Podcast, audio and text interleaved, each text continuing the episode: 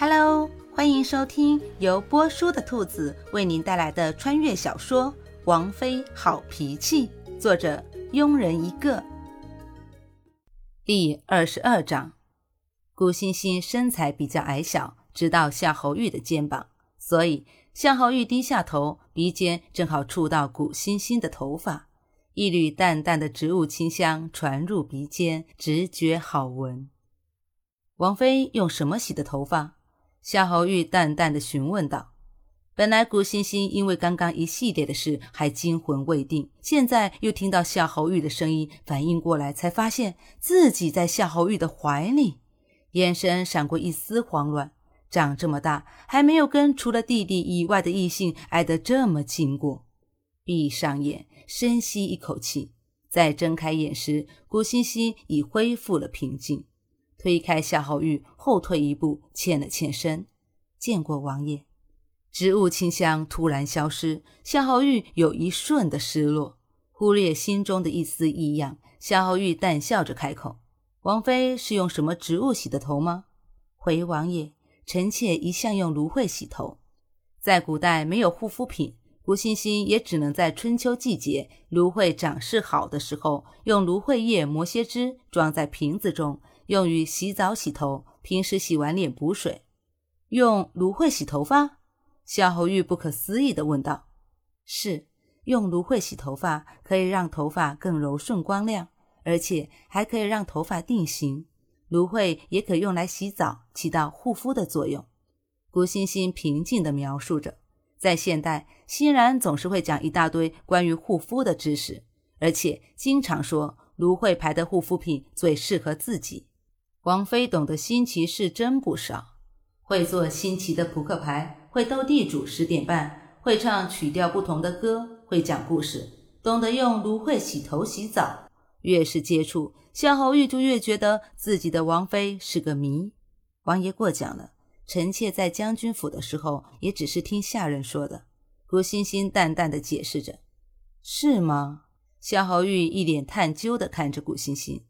不是说王妃从四岁开始就一个人吗？两年前才有了小花，难道是小花说的？是。顾欣欣对上夏侯玉探究的视线，坦然的回答：“王妃不是在面壁思过吗？刚刚本王怎么听到王妃好像在讲故事，还讲得很入神，连本王来都不曾发现呢？”淡淡的语气，看似询问，却更像是质问。没料到夏侯玉会突然提这个，几个丫鬟身体僵了僵，顾欣欣的脸上也浮现了一抹尴尬之色，随即淡定的开口：“回王爷，臣妾之前确实在面壁思过，只是刚刚有点累了，所以就休息一下。俗话说，劳逸结合，面壁思过的效果才会更好。”此话一出，几个丫鬟瞬时崇拜的望向古欣欣。小姐，您的话说的真好。夏侯玉无语的抽了抽嘴，能把谎话说得如此淡定的人，也只有王妃了。那不知道王妃面壁思过，死的怎么样了？什么时候能撕出一首诗来？夏侯玉一脸关切的问。回王爷，臣妾生性愚钝，恐怕短时间里撕不出一首诗。估计会死个一年半载的。顾欣欣一脸痛心的回答：“其实本王也觉得王妃挺笨的，估计呀，一年半载的时间也不够。”夏侯玉担忧的说：“王爷明鉴，你才笨，你全家都笨。虽然自己也经常说自己笨，但听到别人说自己笨，还当着自己的面，心里那个不爽啊！”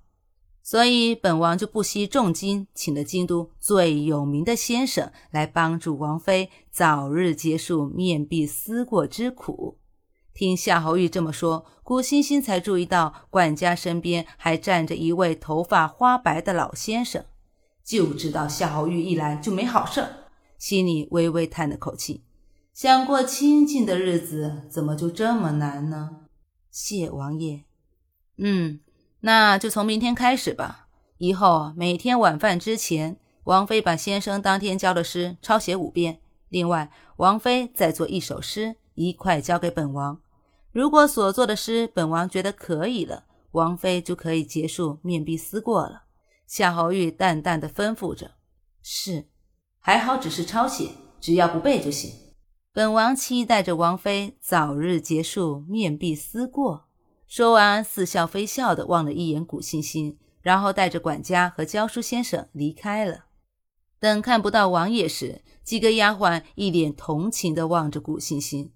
小姐连字还不认识，就要学作诗，王爷真是太过分了。